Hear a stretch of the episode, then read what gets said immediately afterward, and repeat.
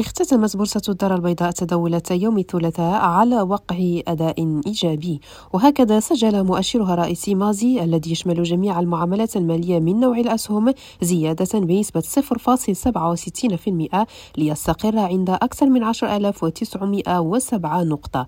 كما ارتفع مؤشر مازي 20 الذي يعكس أداء 20 مقاولة مدرجة بالبورصة بنسبة 0.62% مستقرا بذلك عند 874 نقطة.